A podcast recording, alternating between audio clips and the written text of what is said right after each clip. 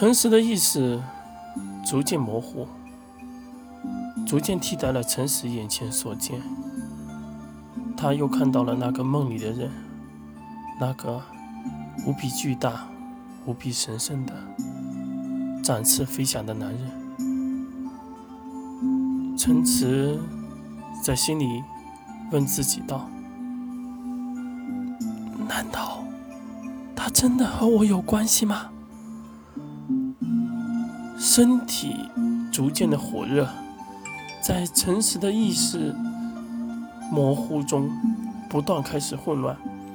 他又想起那天在国学书院屋檐上的那两个字，可却怎么也想不清楚是哪两个字。随即就看到那天他晕倒的时候，有一位女子将他背入了房内。三日内。每日晚上，不断用意识唤醒着晕厥的他。诚实笑了，就是一切都是一场梦一样。小心天机阁，你们此时已经入了天机阁的局中，只怕这场胜负也在他们计算之中。此时。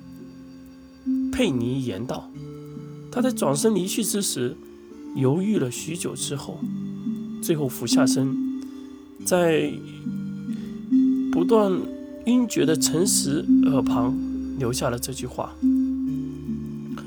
他不知道此时诚实能不能听清楚他所说的这句话，只是诚实是他尊敬的敌手，他不愿意失去这样子的对手，就是再强的人。”也不愿意独孤求败，一个值得尊敬的对手，便也是人生的一种所求。不断涌上擂台的人群，逐渐将国学书院五人包围起来。有人帮忙去拉一一支队，有人拿出自己珍藏的药品给他们服用，有人抱着他们不肯伸手。这一幕幕。让人无法意料的画面，刻在了佩妮眼里，也刻在了那些人的心里。佩妮笑了笑，他忽然明白了什么，却又不知道该如何形容。佩妮独自行至起月处，轻轻地拿下了头上的发簪，一时一袭长发缓缓落下。看似极美极美，只怕昙花一现，也无佩妮之美。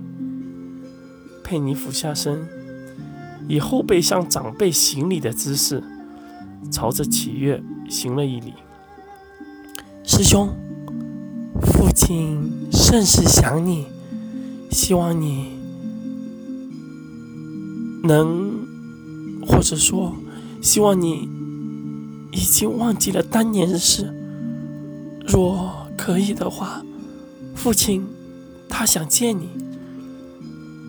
齐月站在原地，他的眼神依旧落在擂台之处，就是从未听到佩妮说话一般，双手负于身后。这严峻的动作出现在一个十来岁的孩童身上，不免让人有些说不出的滋味。只是背后那渐渐握紧的小手，却是欺骗不了他自己。师兄，你们已然入了天机阁的局，万事小心。至少，没有人敢得罪天机阁。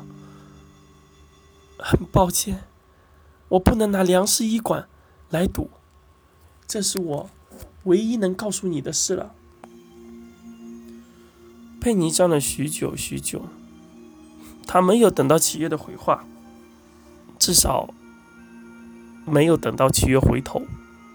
直到梁氏医馆救治队的到来，抬走了擂台伤重的几人，佩妮朝启月又行一礼，便随着救治队一起离去。